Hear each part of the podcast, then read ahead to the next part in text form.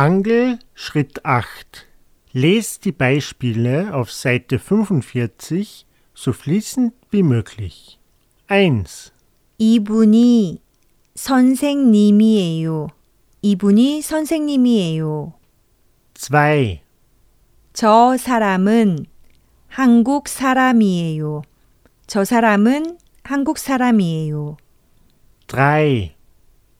그것은 학교가 아니에요.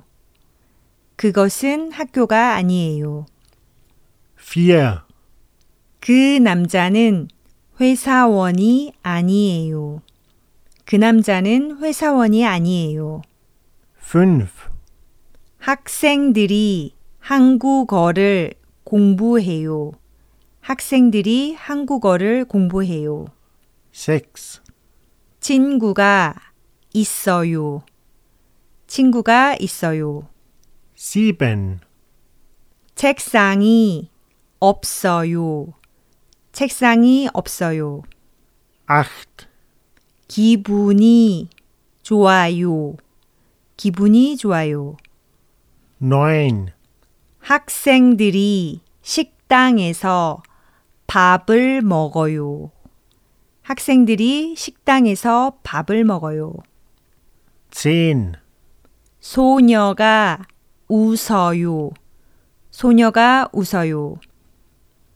11. 꽃이 아주 예뻐요.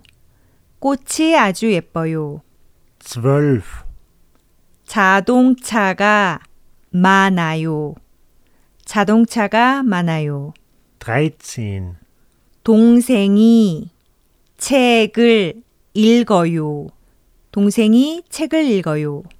14. 약을 샀어요.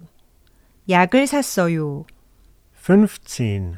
가족이 독일에 있어요. 가족이 독일에 있어요. 16. 집에서 숙제를 해요. 집에서 숙제를 해요. 17. 오늘은 일요일이에요. 오늘은 일요일이에요.